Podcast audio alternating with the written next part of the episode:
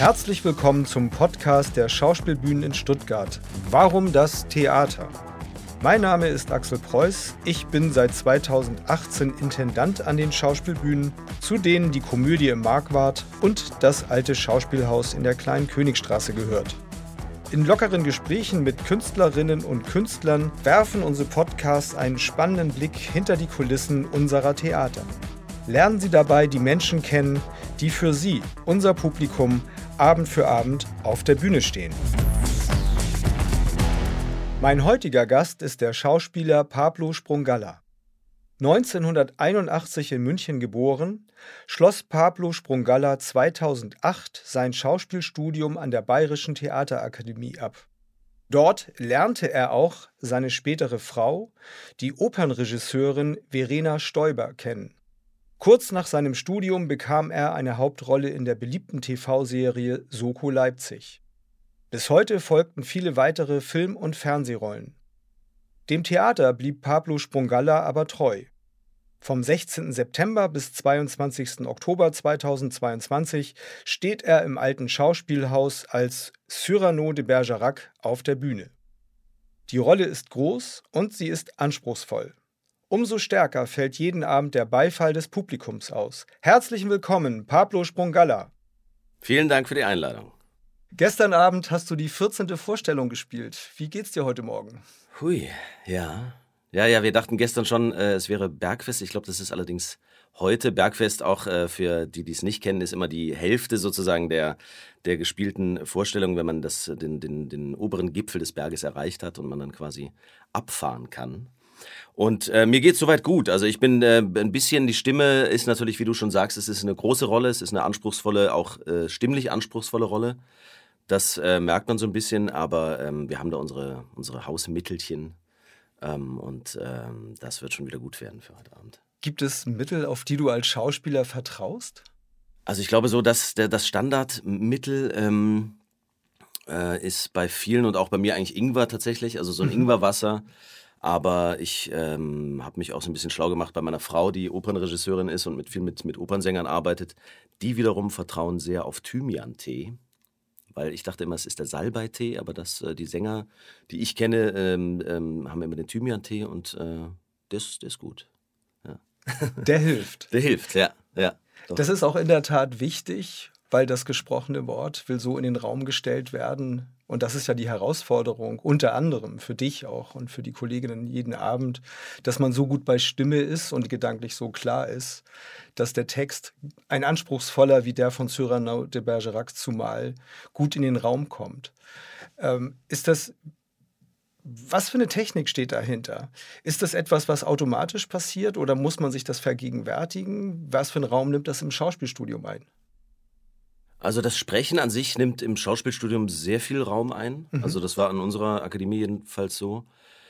Ähm, ich glaube, man verliert dann so ein bisschen natürlich diese, weil man sieht das immer bei sehr äh, jungen Kollegen, dass die dann noch wahnsinnig äh, sich einsprechen und warm machen. Und ähm, ich habe dann so über die Zeit, auch über die viele Arbeit natürlich beim Fernsehen und beim Film, ähm, das so ein bisschen ähm, stiefmütterlich behandelt, so dieses Stimme aufwärmen und so, weil man das natürlich vor der Kamera in dem Maße nicht braucht. Mhm.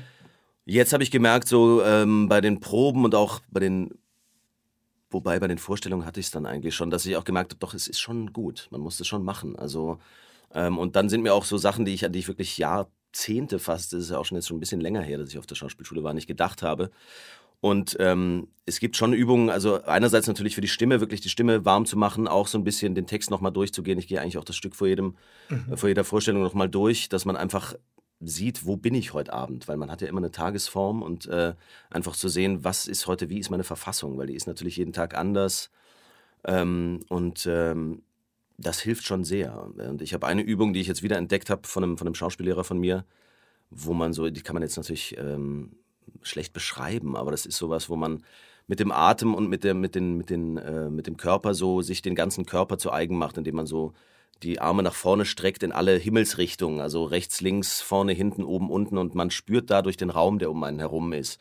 Und man spürt das Publikum und sendet einfach schon mal eine Energie nach vorne um sich auch mit diesem, mit diesem Raum, mit dem Zuschauerraum, der ja doch irgendwie manchmal auch so ein bisschen sowas fast Bedrohliches manchmal hat. Mhm. Man weiß, da sitzen viele Leute mit bestimmten Erwartungen und sich dem irgendwie zu verbinden und sich dadurch auch freier zu machen, das sind so, sind so Dinge neben den stimmlichen Aufwärmenarbeiten, die, die für mich wichtig geworden sind in der Vorbereitung. Ja.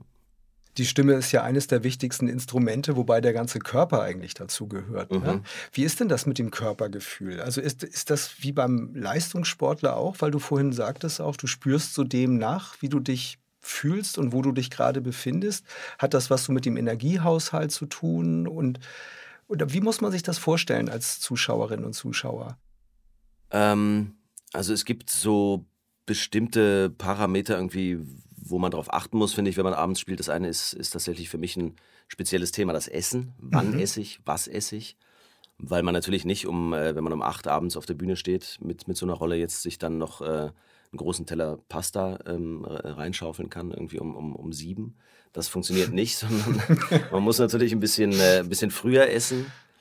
Ähm, und das ist auch so ein bisschen tagesformabhängig. Aber ich habe gestern zum Beispiel ein bisschen zu wenig gegessen tatsächlich und das merke ich dann auf der Bühne. Spätestens in der Pause merke ich, oh, jetzt wird es energiemäßig äh, schwierig. Also es ist schon so ein bisschen, man muss sich das so ein bisschen wirklich vorstellen wie so ein, äh, ja, wie wie ein Rennauto irgendwie, was natürlich gut betankt werden muss und auch gut eingestellt werden muss. Und das ist der zweite Punkt dann eben neben dem, neben der Energie, die man aufnimmt durchs, durchs Essen oder durch genug Trinken dass man sich einfach ein bisschen auch ja körperlich warm macht, ein bisschen, bisschen abklopft, ein bisschen äh, paar Dehnübungen macht, ein bisschen Yoga. Ich bin ein großer mhm. Yoga-Freund, weil einen das eben auch nochmal sehr zur, zur Mitte bringt, die man braucht, um einfach auch wirklich bei sich zu sein. Das war eine weitere Erfahrung, die ich jetzt gemacht habe. Ich habe ja länger kein Theater gespielt mhm. und tue es jetzt wieder. Deswegen habe ich gerade sehr viele neue Erfahrungen, auch gerade was den Körper betrifft, weil es natürlich viel körperlicher ist, gerade auch mit unseren Fechtszenen, als es jetzt beim, beim Fernsehen ist.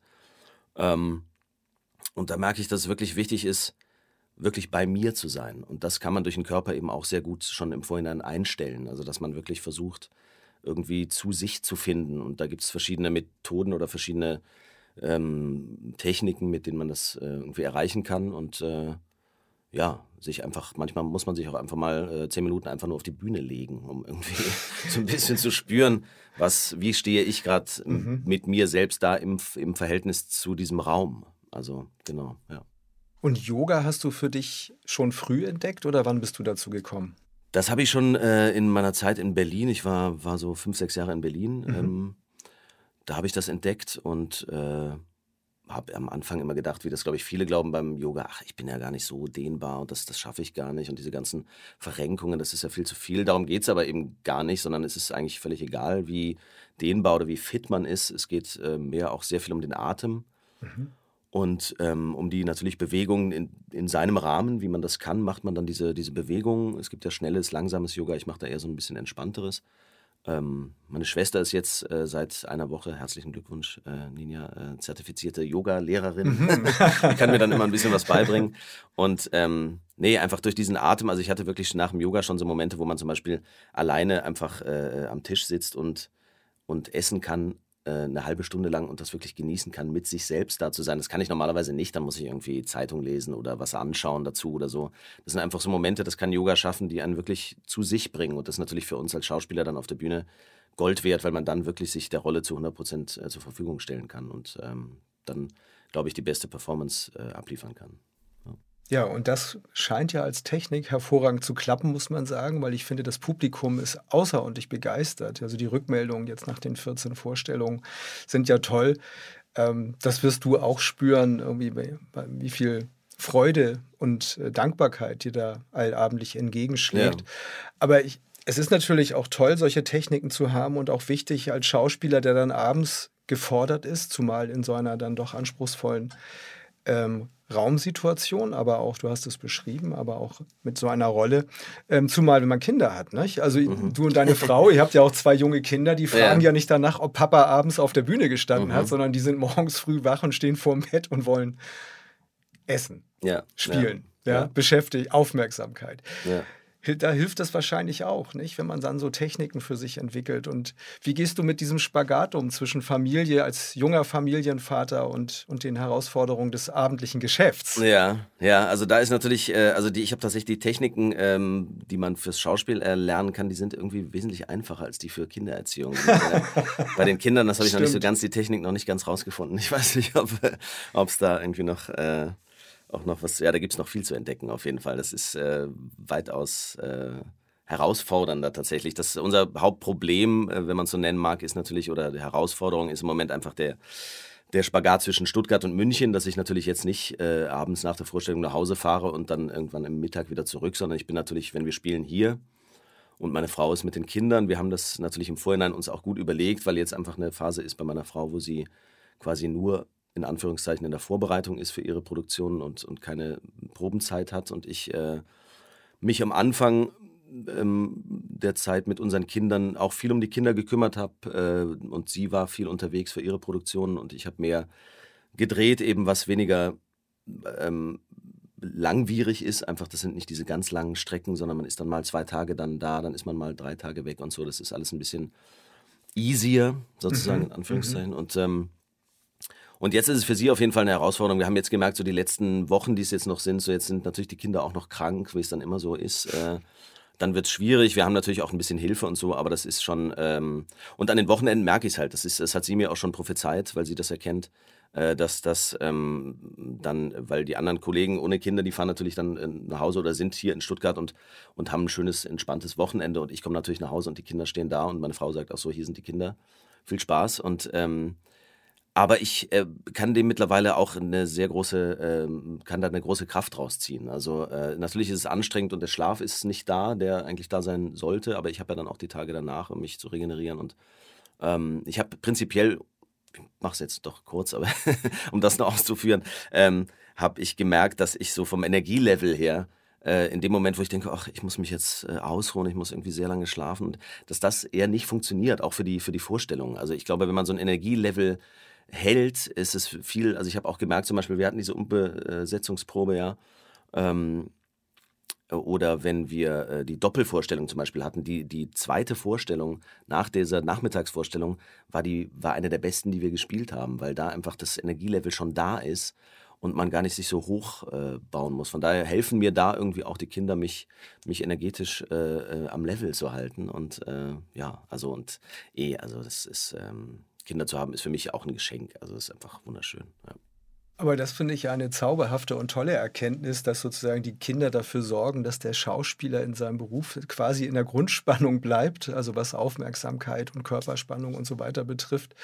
Weil normalerweise hat man ja eh den Eindruck, es fällt so auseinander zwischen dem Privatleben auf der einen Seite und dem künstlerischen Leben auf der anderen Seite. Ja. Aber wenn das sozusagen bei dir eine gute Verbindung eingeht, dann ist das ja auch eine tolle Erkenntnis.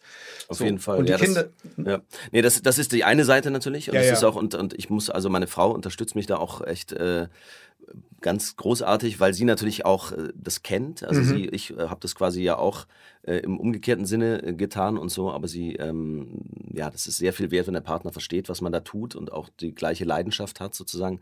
Andererseits klar, es gibt, es ist nicht immer ganz leicht, gerade wenn eben diese diese Entfernung da ist. Ich glaube, wenn es jetzt in derselben Stadt ist, ist es natürlich noch mal viel leichter, weil man mhm. auch die Kinder viel öfter sieht und mein Sohn ist jetzt fünf, der, der hat am Anfang war das irgendwie einfacher für ihn, aber jetzt im Moment ist er schon in einer Phase, wo er auch sehr darunter leidet, dass ich so viel nicht da bin. Das macht es auch für mich dann oft nicht leicht, wo ich, wo ich natürlich auch irgendwie Sehnsucht habe nach ihm, nach meinen Kindern, nach meiner Frau. Und äh, dieser Spagat ist schon da und der ist schon auch, äh, auch herausfordernd. Also und ähm, ich bin ja selber auch Schauspielerkind, also ich weiß, was das bedeutet, wenn man den Papa oft und lang nicht sieht. Und äh, ich glaube, dadurch kommt bei mir auch ähm, durch meine Erfahrung auch selber als Kind, glaube ich, kam auch diese Hinwendung eher zum, zum äh, Film und Fernsehen, dass ich gesagt habe, da kann ich einfach mehr für meine Familie da sein, weil ich immer eine Familie wollte und auch jetzt sehr glücklich bin mit meiner Familie und da sage so auf Dauer, also zum Beispiel ein festes Theaterengagement käme für mich nie in Frage, weil ich äh, einfach weiß, was das an, an, äh, an Zeit bedeutet, die man nicht bei der Familie sein kann und deswegen werde ich mich jetzt auch in Zukunft eher wieder Richtung Film, Fernsehen bewegen, ohne das Theater aus den Augen zu verlieren natürlich. Aber das ist für mich schon, die Familie hat für mich eigentlich fast immer Priorität tatsächlich am Ende des Tages. Ja.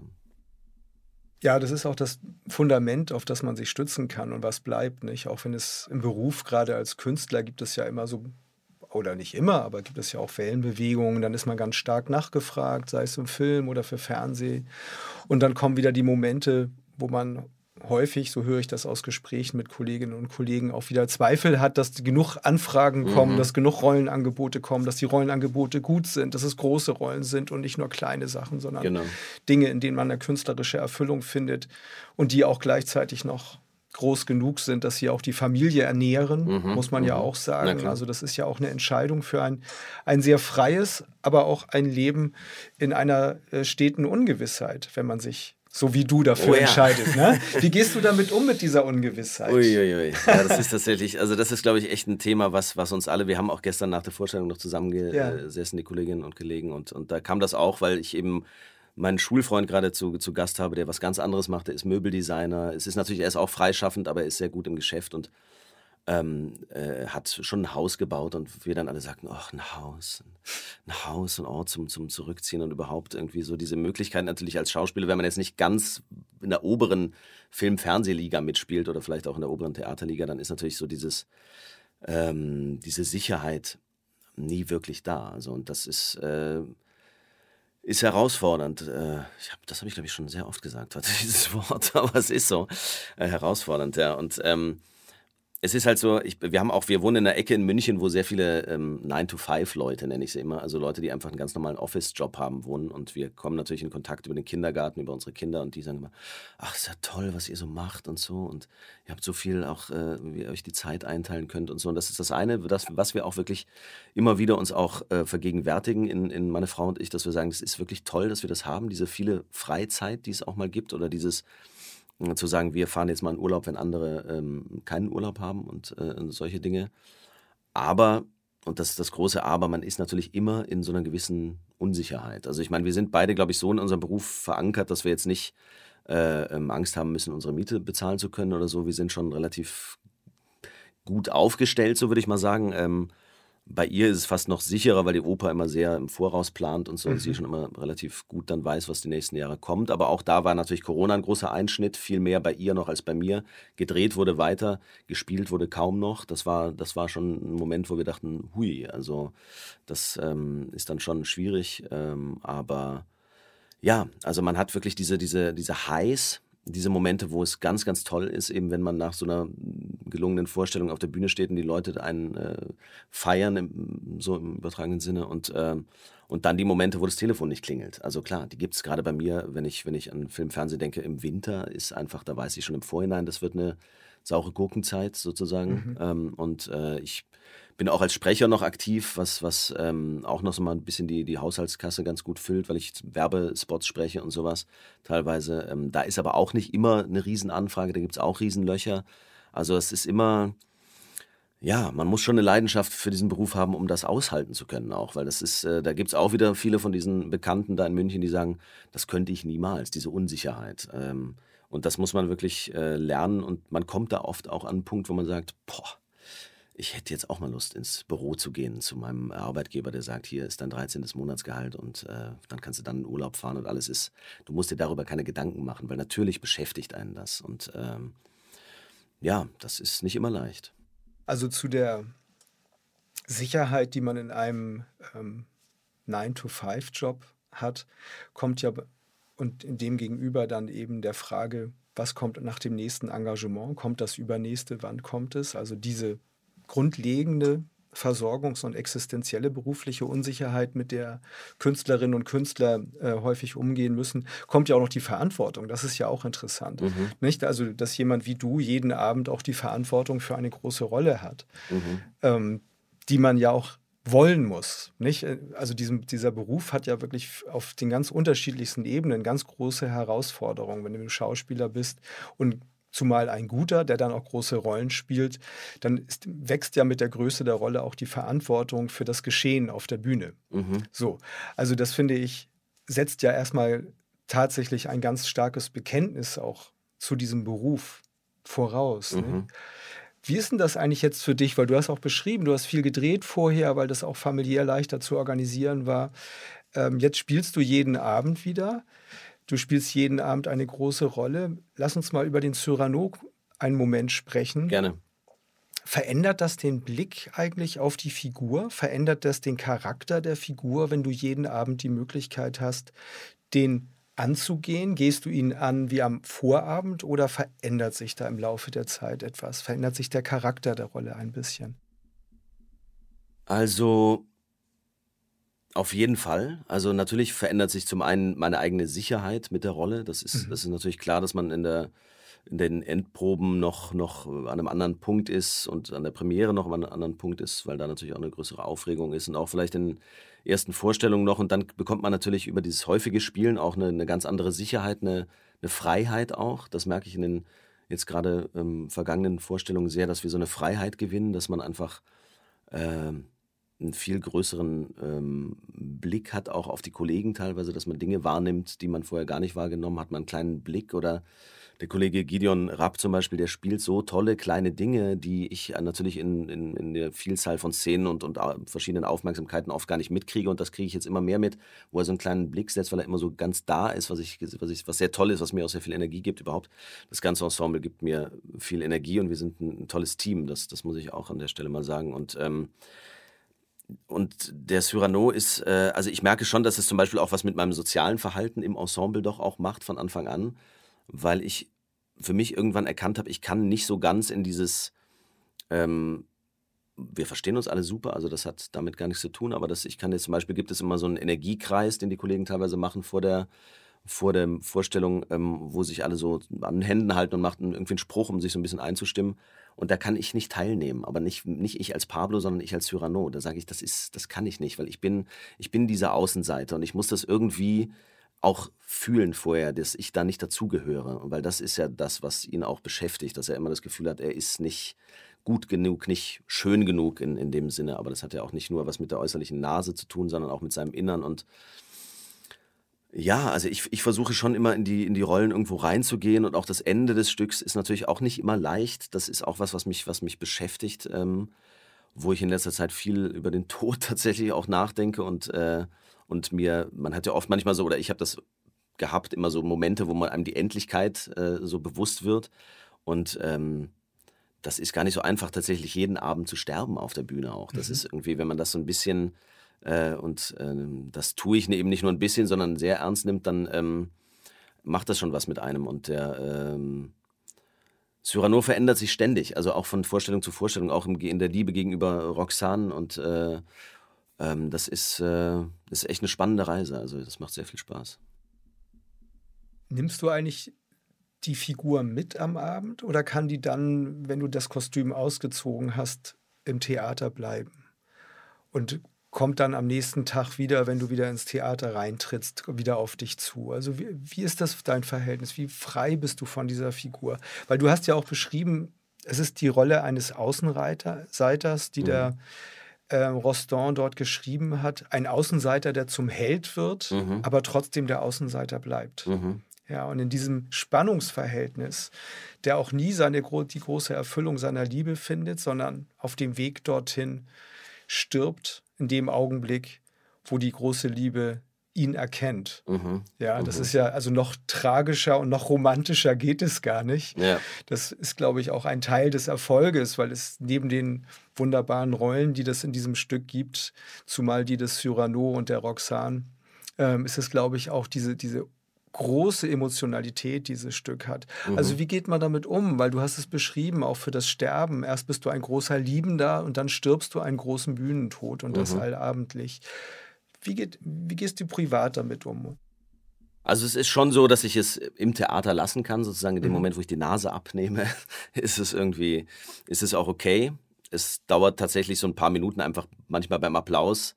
Äh, ähm, habe ich es noch so bei mir einfach und kann es noch nicht so direkt äh, äh, weglegen. Und, aber dann ist es tatsächlich auch schön, weil die Leute dann wirklich weiter klatschen und das, das äh, holt mich da auch wieder raus, weil es mich freut und man dann einfach wieder ein Lächeln hat, vielleicht auch nach dieser, nach dieser tragischen Szene und dann ähm, geht man raus und dann ist es, ist es auch okay. Es, äh, es ist schon so, dass ich teilweise dann irgendwie mal nicht so toll schlafe, weil irgendwie mich noch was begleitet. Das sind aber dann weniger wirklich Dinge von dieser, also es hat natürlich mit der Figur zu tun, aber es sind dann eher Dinge, wo ich über auch manchmal rein technische Sachen nachdenke, wo ich dann denke, ach, an der einen Stelle hätte man noch schneller anschließen können oder da hätte man noch dies machen können oder man ist schon auch auf der Suche nach immer, nach der, es noch mehr zu perfektionieren oder immer noch an den kleinen Sachen zu arbeiten oder ich tausche mich auch mit, mit, äh, mit Stefan äh, Müller-Dori hat immer aus, mit dem ich die große erste Fechtszene habe, dass wir immer sagen, ah, oder auch Klaus Figge, unser Fechtlehrer, ähm, ruft eigentlich täglich an und fragt immer nach, wie es aussieht.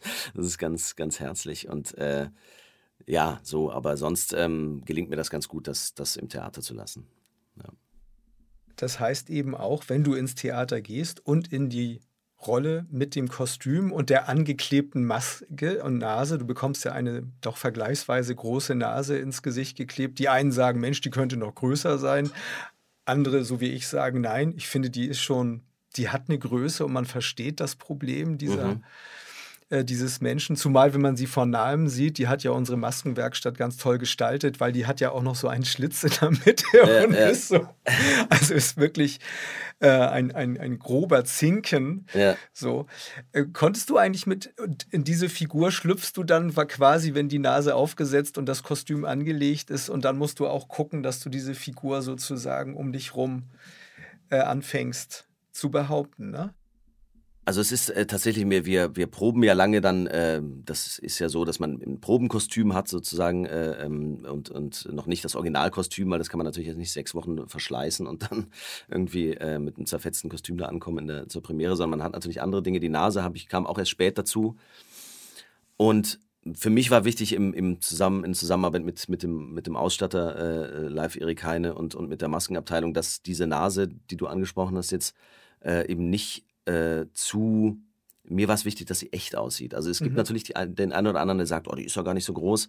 Aber das ist auch, finde ich, bei Cyrano gar nicht so der Punkt, sondern es ist natürlich, das kennen wir ja alle, unsere Unsicherheiten, die wir haben. Dann ist es, manche sind, sind es eben Dinge, die das auslösen. Das eine ist eine große Nase, das andere ist, äh, es kann eine Äußerlichkeit sein, es kann was, was anderes sein. Aber wir haben alle mit unserem Selbstbewusstsein, glaube ich, äh, oder unserem Selbstwert in dem einen oder anderen Moment zu kämpfen. Und das ist das, was ich so interessant finde, auch an der Figur. Und deswegen habe ich gesagt, das darf nicht aussehen wie eine Clownsnase.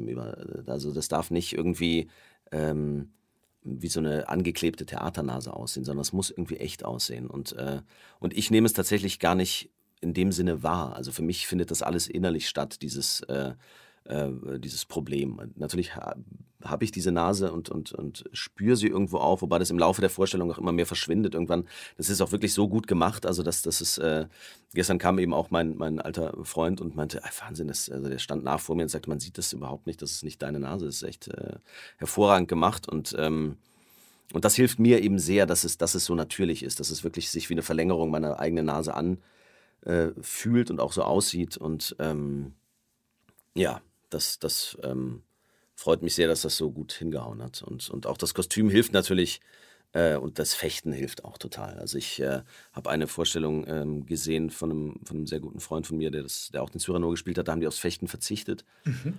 Und das habe ich gedacht, das funktioniert irgendwie nicht, weil dieses, dieses Kämpferische und das, das muss auch da sein, sich davon zu befreien, was ja am Ende des Stückes dann auch wiederkommt, wo er auch wieder den Degen zieht. Das ist schon so dieses, was er auch braucht, was diese Figur unbedingt braucht, diesen körperlichen Ausdruck. Ja. Es ist natürlich auch eine Form des Ausdrucks und der Kompensation der eigenen Gefühle. Genau, und Schwäche, Kompensation ist, ist, ein also gutes Wort. Ja. Also weil er, äh, weil er ja ein Meister des Degenkampfes ist, ja, bis hin zu dem Umstand, dass er es an, an der Port de Nel dann mit 100 Gegnern aufnimmt ja. des Nächtens. Ja. Ne? Also in dem Fall du, das ist ja, eine wahnsinnig eindrucksvoll und jeden Abend auch wieder mit Szenenapplaus bedachte äh, Situation ist, äh, wo, der, wo der Klaus Fegel, finde ich, ganz toll mit euch gearbeitet hat, Absolut, mit, mit dir und dem Ensemble. Und das, das braucht aber diese Figur so sehr, nicht? Als Ausgleich dafür, dass sie auf der anderen Seite sich nicht liebenswert empfindet und, mhm. und sich so sehr als Außenseiter fühlt. Nicht? Also die, er hat die Kunst und die Fechtkunst, die Poesie und den Degen. Das sind ja diese beiden Mittel, mit denen er ähm, das so gut kompensieren kann mhm. eigentlich. Mhm. Konntest du eigentlich mit dieser Figur, als du das gelesen hast, als wir dich damals gefragt haben, hast du Lust, den Cyrano zu spielen, ähm, hat dich diese Figur wie angesprochen? Kannst du was mit der Figur des Außenseiters anfangen? Oder war das etwas, von, mit dem du dich erstmal völlig fremd neu beschäftigen musstest? Nee, das hat mich sehr angesprochen. Also ich, ich kannte die Figur schon auch. Also mein, mein Vater hat das gespielt, eben vor, vor Jahren, wo ich, äh, glaube ich, als damals Zehnjähriger ungefähr äh, mir das angeschaut habe. Das war hier in den, auf den, äh, bei den Schlossfestspielen in, in Ettlingen und mhm. ähm, habe da eben auch dieses Fechten natürlich gesehen, was einen natürlich als Kind nochmal besonders ähm, ähm, begeistert. Aber ich habe auch mit dieser Außenseiterrolle doch sehr viel anfangen können. Also weil ich finde es ein sehr schönes Thema, weil es ist natürlich verhältnismäßig leicht, einfach einen Helden zu spielen, der ein Held ist und, und das war es dann irgendwie. Aber so jemand, der quasi einfach aus so einer Unsicherheit kommt, aus so einem sich nicht trauen können, ähm, das fand ich wahnsinnig spannend. Äh, also dieses, was er sagt in, dem, in der Balkonszene, äh, aus Angst zu lächerlich zu sein und, und aus Schüchternheit äh, ähm, traue ich mich nicht, mich ganz zu zeigen, solche, solche Dinge. Und das, ähm, man denkt ja oft, dass Schauspieler wahnsinnig äh, selbstbewusst sind und lauttönend äh, durch die Gegend rennen, aber äh,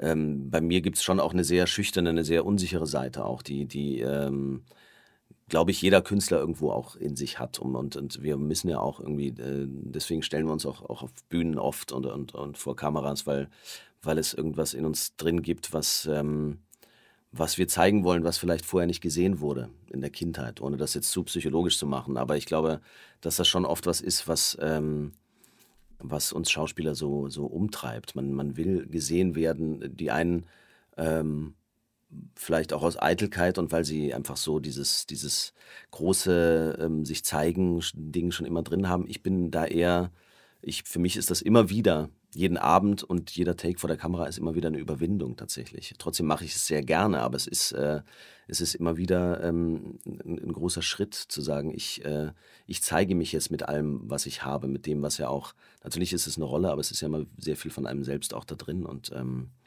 und deswegen fand ich diesen Cyrano einfach eine, äh, oder finde ihn nach wie vor eine ganz, ganz große Rolle, eine der Rollen, die man gerne spielt als Schauspieler. Und deswegen habe ich auch sofort äh, gesagt, dass, das will ich auf jeden Fall machen, ähm, weil, das, äh, weil du das vorhin auch angesprochen hattest, dass, dass man oft mal das äh, gerade äh, im Film, Fernsehen auch mal jetzt sagt, jetzt habe ich da jetzt nicht die Hauptrolle und spiele da eher den Supporting Act und das ist natürlich jetzt eine Rolle, wo man einfach wirklich alles spielen kann, wo man mit der Sprache und mit dem Körper und, und mit Liebe und Tod und alles, es ist einfach alles drin. ja. ja. tatsächlich, nicht? Es beschreibt den ganzen Bogen von einer großen Vitalität und Lebenszugewandtheit, irgendwie diese Liebe zur Poesie, die Liebe zur Feier, die Liebe zu dieser Frau, die Liebe zu seinen Soldaten, mit denen er zusammen in den Krieg zieht, auch. Ne? Diese Solidarität und Loyalität unter diesen, diesen Männern und äh, auch diesen Frauen, die dabei sind, die ist ja extrem groß. Das heißt, das Stück bietet tatsächlich sozusagen einen prallen Griff in das Leben, mhm. wie dann eben auch äh, in die Kunst der Poesie, aber eben auch äh, in, in den Tod, in das Sterben hinein. Aber es ist eines der wenigen Stücke, finde ich, der Weltliteratur, das es schafft, einen Tod so künstlerisch und poetisch zu gestalten, dass man hinterher nicht traurig rausgeht, sondern eigentlich mit einem ganz großen Gefühl der Glückseligkeit, weil man tolle Schauspieler sieht, weil es, weil es irgendwie sehr warmherzig auch von Seiten des Autors, nicht mit einer großen Liebe, finde ich, mhm. für die Figuren erzählt ist. Die Figuren werden nicht vorgeführt, sondern sie werden in dem, was sie tun und wie sie sind, eigentlich geliebt. Selbst ja. ein Bösewicht wie der Gisch ja.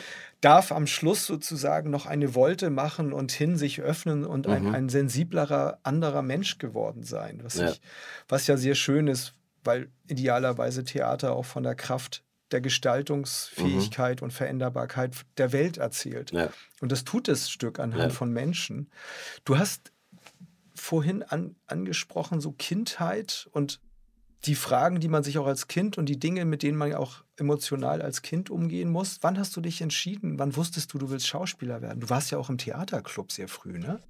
Genau, also ich hatte ähm, ähm wenn ich, wenn ich kurz noch mal sagen darf zu dem, was du vorher gesagt hast, weil das finde ich einen ganz wichtigen Punkt tatsächlich, äh, weil ich finde, dass, dass es ganz äh, wichtig ist, auch nochmal zu sagen, dass, dass diese Inszenierung tatsächlich hier am Haus den Menschen dieses Gefühl mitgibt, weil wir es so machen, wie wir es machen, finde ich. Das ist, weil ich habe viel, ich habe eben auch eine, äh, viele andere Inszenierungen gesehen. Ich gehe nicht so wahnsinnig oft ins Theater. Das ist eigentlich äh, gut, ich habe zwei kleine Kinder, deswegen, aber, aber trotzdem sollte man öfter gehen. Aber ich habe, es gab mal so eine Zeit, wo ich viel im Theater war und sehr viel eben dieses, was eine Zeit lang en vogue war, dieses sehr ironisierende äh, und dass man sich eben nicht, dass man nicht mehr den Mut hat, sich diesen Gefühlen zu stellen und damit auch den Leuten einfach was verbaut, dass sie sich dem auch nicht mehr aussetzen können, weil man dann ist es immer einfach, äh, irgendwie äh, kurz äh, ähm, einen Bruch zu spielen, auszusteigen aus der Figur und irgendwelche ironisierenden ähm, Texte zu quatschen.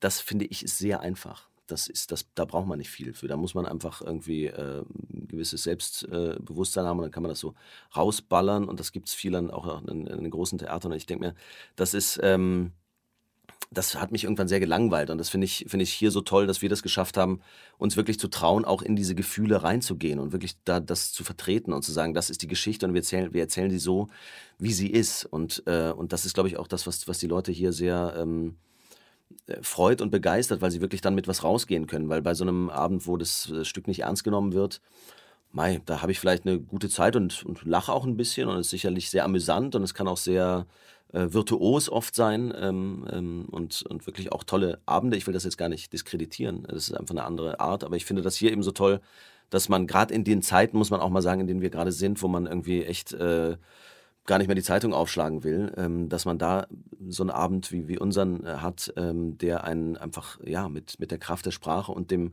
dem, dem Vertrauen äh, ähm, zu, diesen, zu diesen Figuren und zu dem, was der Autor da geschrieben hat, ähm, dann einfach was überträgt, äh, was, was, was einem ein wohliges Gefühl gibt und was man vielleicht auch noch ein bisschen mit sich nimmt, weil auch Leute auf mich zugekommen sind, die sagen, das ist so heutig auch. Das ist eine Geschichte, die einfach, die immer wieder so passiert. Es geht um Liebe, es geht um, dass sich jemand nicht traut, dass es, dass äh, man Schicksalsschläge erlebt und so weiter. Genau, das wollte ich nur kurz sagen, weil ich das wichtig finde, irgendwie, dass, dass, es, äh, dass man sich dass äh, ähm, der Uli Wiggers sich mit uns zusammen äh, getraut hat, das so zu erzählen, wie es ist, was, äh, was ich im deutschen Theater, so wie ich das wahrnehme, meiner Meinung nach nicht oft genug getraut wird, das so zu erzählen. Also ähm, man kann das auch beides verbinden. Ich habe auch eine, eine, vom Thalia Theater zum Beispiel auf Video eine Aufführung gesehen äh, mit, ähm, äh, von, von Leander Hausmann, eine Inszenierung, die sehr ironisierend ist, aber die es durch einen ganz großartigen ähm, Cyrano äh, dann auch wieder schafft, trotzdem in, diese, in dieses Gefühl wieder reinzukommen. Also es kann auch beides sein, aber ich finde es ganz wichtig, dass man die Figuren ernst nimmt und das haben wir getan. Das war, glaube ich, Gut, und noch ganz kurz zu deiner Frage. genau. Ja, ja dann, wenn genau. ich dich da kurz unterbrechen ja, darf, ja, aber das ja. würde ich gerne bestätigen, mhm. tatsächlich, weil, das, weil der Abend dank der Regie, dank der Ausstattung, also Uli Wickers hat es inszeniert, Live Erik Heine hat die Kostüme gemacht, die allesamt historisch sind ungebrochen historisch, muss man sagen. Mhm. Es ist keine Ironisierung, sondern man, wir erzählen die Zeit aus dem 17. Jahrhundert. Und das stimmt auch, das ist auch meine Beobachtung, das gibt es nicht so häufig ähm, bis gar nicht auf den deutschen Theaterbühnen. Und ich finde es aber richtig, es ist gut, weil die Menschen, das Publikum ähm, verdient es, finde ich, dass wir Theatertexte, Autoren und Rollen ernst nehmen, weil und dann mit einer großen Glaubwürdigkeit irgendwie diese wirklich schönen Werke der Weltliteratur spielen. Und die Heutigkeit, die Aktualität erzählt sich auch, ohne dass wir uns sozusagen nochmal neben die Rollen stellen oder das auf einer anderen Ebene der Ausstattung kommentieren, was da passiert, mhm. sondern die Menschen im Parkett erkennen sehr wohl und sehr klug und genau, wo die Bezüge zum heutigen Leben einfach da sind. Und, und ich glaube, was die Menschen auch äh, spüren, äh, ist sozusagen die kollektive Kraft, zu der Theater fähig ist. Weil mhm. wir haben, du hast es angesprochen, ein zehnköpfiges Ensemble, wo, wo jeder einzelne Schauspieler und jede einzelne Schauspielerin ähm, Aufgaben übernimmt, die zum Teil, also zum großen Ganzen elementar hinzu äh, beitragen. Und drumherum gibt es aber auch noch die Bühnentechnik, die Abteilung Maske, die jeden Abend diese tolle Nase klebt, irgendwie die so super aussieht, mhm. dass man, selbst wenn man vor dir steht, nicht erkennt, dass sie nicht deine eigene ist, ähm, bis hin zum Malersaal und Dekowerkstatt, äh, die dann diesen Baum und diese ganze äh, großartige Kulisse gebaut haben, die, die Tonabteilung, die die Projektionen äh, da hergestellt hat und, und dafür sorgt, irgendwie, dass das gut funktioniert. Also dieser Abend, finde ich, ist, ist sozusagen tatsächlich ein hervorragendes Beispiel sozusagen für diese Kollektivität, mhm. für diese Gemeinschaftsarbeit, wo Menschen aus den unterschiedlichsten Abteilungen mit den Künstlerinnen zusammen vom Regie-Team und vom Ensemble dann etwas herstellen, was sehr groß ist und sehr emotional ist und obwohl es historisch ist, heutig ist. Und das finde ich sehr toll, mhm. muss ich sagen. Ja, absolut. Und ich bin für diesen Ernst auch sehr dankbar, mhm. tatsächlich, mhm. weil ich persönlich es auch leid bin, Dinge zu ironisieren. Die Zeiten sind nicht mehr danach, dass wir ironisch auf die auch Vorgänge der Welt gucken. Die Welt mhm. verdient keine Ironie mehr. Sie verdient einen großen, kühlen, sachlichen Blick. Wir gucken jetzt emotional auf ein Stück, aber mit einem emotionalen Stück blicken wir auch auf die Welt. Und, ähm, und das, finde ich, ist auch das Gebot der Stunde ein bisschen. So. Aber jetzt zurück zu der anderen Frage. ja, ja.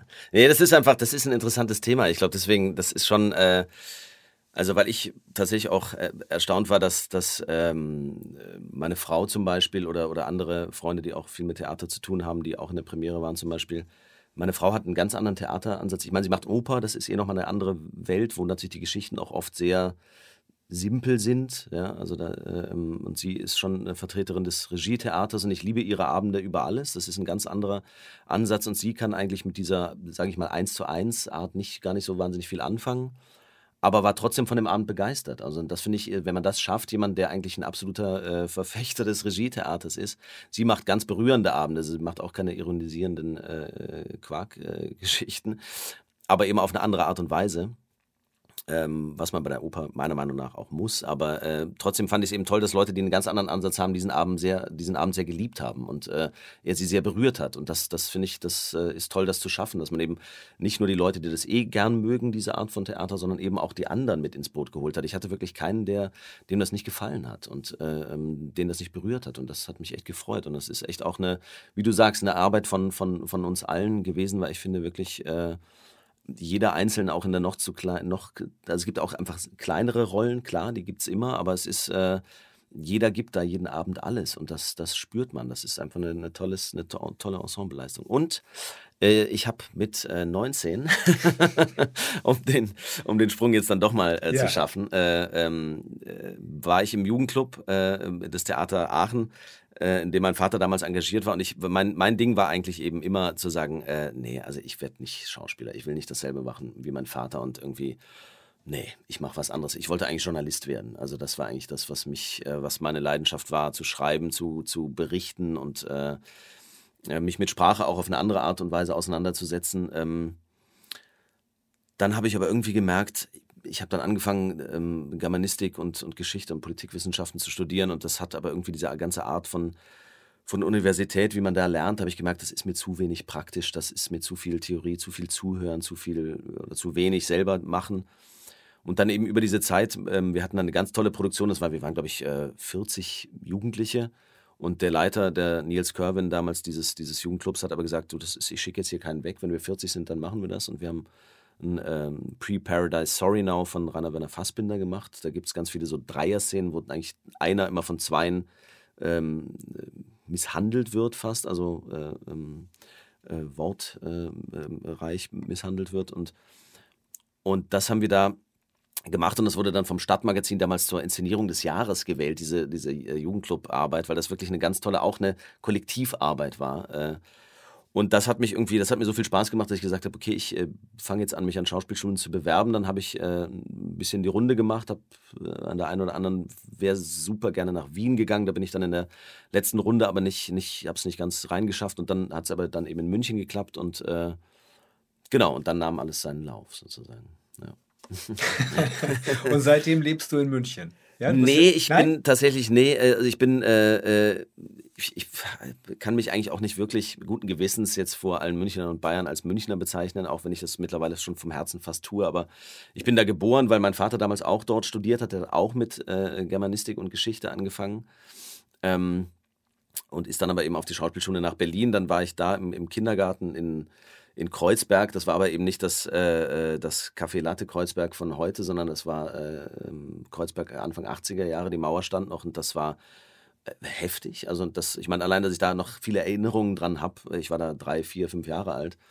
Ähm, das war schon echt, äh, also ich sehe nur grau vor mir. Das ist eine ganz graue Zeit und das war auch eine heftige Zeit. Meine Eltern hatten wenig Geld und waren eben sehr, sehr jung, haben mich sehr jung auch bekommen, waren Studenten und das war also, ja, also so ungefähr, wenn, wenn jetzt weiter der, der Gashahn noch weiter zugedreht wird, dann denke ich, dann kommen wir wieder in so, eine, in so eine Art, so wie ich das erinnere.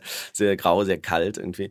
Und, ähm, und dann sind wir nach Aachen, wo meine Familien väterlicherseits und mütterlicherseits herkommen. Da war ich dann ganz gut behütet, 13 Jahre lang äh, äh, auf der Waldorfschule und ähm, bin dann eben aber wieder, wir haben auch immer noch Verbindungen nach München gehabt, deswegen bin ich äh, dann da auch, oder wollte ich auch da auch zur Schauspielschule, ich wollte schon in Richtung Süden irgendwie, das war schon mein, mein großer Wunsch und ähm, dann war ich eben in Leipzig, du hast es vorhin angesprochen, für, für die, für die TV-Serie, ähm, drei Jahre, dann bin ich danach nach Berlin und dann äh, habe ich meine Frau kennengelernt und haben gesagt, so, wir haben uns, wir kennen uns auch beide vom Studium schon, eben aus München. Sie hat auch in der Akademie im Paralleljahrgang Regie studiert. Und dann haben wir gesagt, wir gehen wieder nach München. Wir kennen da Leute, das ist schön da. Ihre Eltern wohnen nicht allzu weit weg. Und, äh, und jetzt lebe ich wieder seit sechs Jahren dort und muss sagen, es ist äh, auf jeden Fall meine, meine Heimat so geworden. Und äh, weil es einfach ein wunderschöner Ort ist zum Leben und ich, ich äh, liebe München, ich liebe die Menschen dort. Und äh, ja, meine beiden Kinder sind da geboren. Das ist ähm, ja, das, da will ich, will ich auch bleiben, glaube ich, erstmal. Ja. Das hören wir in Stuttgart wie sozusagen mit gemischten Gefühlen. ja, ja, ja. Nein, weil Stuttgart, das darf ich als Zugereister sagen, finde ich eine bemerkenswerte Stadt ist, in der ich tatsächlich sehr heimisch geworden bin und ja. sehr gerne lebe. Ja. Aber es gibt natürlich auch mit dem objektiven Blick irgendwie auf München äh, gute Gründe, dort auch sich ja. zu Hause zu fühlen. Ja. Zumal, wenn man seine Kinder dort bekommen hat. Die Kinder ja. sind ja dann automatisch da zu Hause, wo sie geboren worden sind.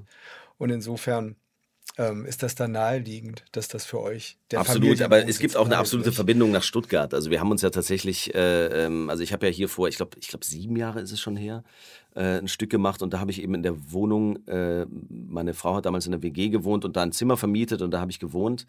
Und wir kannten uns eben noch von früher, aber da hat das eigentlich so alles seinen Lauf genommen. Also man kann fast, äh, kennengelernt haben wir uns dann nicht, aber das war eigentlich so das, äh, der Moment, wo klar wurde, da, da äh, kann, kann mehr draus werden. Und, ähm, und unsere, die Patentante unserer Tochter ist, wohnt hier in Stuttgart. Ähm, und ähm, Verena war eben, glaube ich, auch sechs Jahre lang hier am Opernhaus äh, ähm, äh, als Assistentin äh, bei, bei Jossi Wieler und äh, deswegen haben wir immer, und sie hat hier auch noch sehr viele Bekannte, also wir haben immer eine große Verbindung. Ich habe im, im, Frühjahr, dann äh, habe ich hier eine Folge äh, Soko Stuttgart gedreht, da war ich auch wieder hier. Dann hat sie jetzt wieder eine Wiederaufnahme gehabt an der Oper. Also wir waren irgendwie dieses Jahr gefühlt sehr, sehr viel in Stuttgart und äh, ich finde es immer schön hier. Ja. Finde ich auch. Es ist eine sehr lebens- und liebenswerte Stadt. Du hast tatsächlich schon zweimal am alten Schauspielhaus gespielt, nicht? 2013 das erste Mal Rain Man und dann 2015 die Palästinenserin. Also du kennst auch das Haus gut, ja. nicht nur die Stadt. Du sagtest, du würdest jetzt wieder verstärkt drehen wollen in der kommenden Zeit. Mhm. Worin, das vielleicht als letzter kleiner Einblick in dein Leben als äh, Schauspieler und Künstler, worin besteht der häufig beschworene große Unterschied im Arbeiten vor und für die Kamera und auf der Bühne? Ja, das ist eine sehr gute Frage, die, die ich auch echt für mich selber noch gar nicht zur Gänze beantworten kann, glaube ich. Also natürlich ist das, was man vor der Kamera macht, sehr viel kleiner. Also einfach äh, nicht nur von der körperlichen Bewegung her, man ist ja sehr viel eingeschränkter, einfach weil man nicht aus dem Frame sozusagen, aus dem Kameraframe fallen darf mit dem, was man da tut. Das habe ich auch in meiner, als ich angefangen habe zu drehen, musste ich das auch erst begreifen, dass, dass, dass die große Geste oder das große Minenspiel da, ich meine, ich war nie der Mann des großen Minenspiels, aber äh, dass, dass, da, dass man da einfach natürlich auf sehr viele technische Dinge achten muss. Ähm, das ist das, was, was mich da eben auch sehr reizt, dieses ganz, ganz kleine, detaillierte, wo man wirklich sehr genau sein muss, sehr genau denken muss, weil eben alles gesehen wird. Auch ich glaube, das Denken ist da wichtig, aber das ist es genauso auf der Bühne. Also ich glaube, eigentlich ist der Unterschied gar nicht so groß, wie man sich das immer vorstellt. Also es ist nicht so, dass man jetzt äh, ähm, äh, auf der Bühne die Augen aufreißt und, und laut schreit. Natürlich muss man das vergrößern. Ich glaube, es ist einfach nur, es hat wirklich was. Das eine ist etwas kleiner und feiner, weil es einfach für, nur für die Kamera, für dieses kleine Medium äh, gedacht ist und das andere ist für einen großen Zuschauerraum gedacht. Deswegen muss man eigentlich das, was man spielt, lautstärkenmäßig und äh, teilweise auch ausdrucksmäßig oder dass man sich eben mehr nach vorne dreht, vielleicht auch zum Publikum, ein bisschen vergrößern, aber der Gedanke, die Arbeit an der Rolle ist genau gleich. Also das ist, ähm, und natürlich ist der Unterschied, man spielt es in einem Rutsch durch. Das ist natürlich beim, beim äh, Film ganz anders. Da ist man natürlich, fängt man irgendwo am Ende an und trifft sich je nach Motivlage dann da wieder und dort. Und ähm, da muss man, äh, aber man muss die Geschichte genauso kennen und äh, also ich würde sagen tatsächlich, um, um, das abzuschließen, die, der Unterschied ist gar nicht so groß. Man muss einfach, äh, man muss ganz fein und klar denken und wissen, was man tut und warum man es tut und was man vom, vom anderen will. Und dann funktioniert das da und dort, weil ich tatsächlich ja jetzt auch glaube ich, sechs oder sieben Jahre gar kein Theater gespielt habe und dann wirklich äh, erstaunt war, ohne mich jetzt selber zu loben, aber äh, wie schnell es dann doch geht, dass, dass das wieder geht. Also, dass ich wirklich trotz dieser langen Pause ähm, relativ schnell mich daran wieder gewöhnen konnte. Also das heißt, wenn man seine Arbeit auch vor der Kamera gut macht, braucht man dann nicht äh, noch extra Stimmtraining oder irgendwas, äh, sondern weil es, glaube ich, sich so ähnlich ist. Ja. Wir freuen uns sehr, dass der Weg zurück von der Kamera auf die Bühne des alten Schauspielhauses so gut geklappt hat, dass die Umstellung so hervorragend geklappt hat und jeden Abend tatsächlich mit dieser tollen Rolle Cyrano de Bergerac so ein großes Publikum, aber vor allem auch so ein begeistertes Publikum findet. Vielen herzlichen Dank für das Gespräch, lieber Pablo, und weiter tolle Vorstellungen und ein begeistertes Publikum. Dankeschön. Vielen lieben Dank dir, Axel. Hat großen Spaß gemacht. Dankeschön. Das war Warum das Theater? Im Gespräch mit dem Schauspieler Pablo Sprungalla.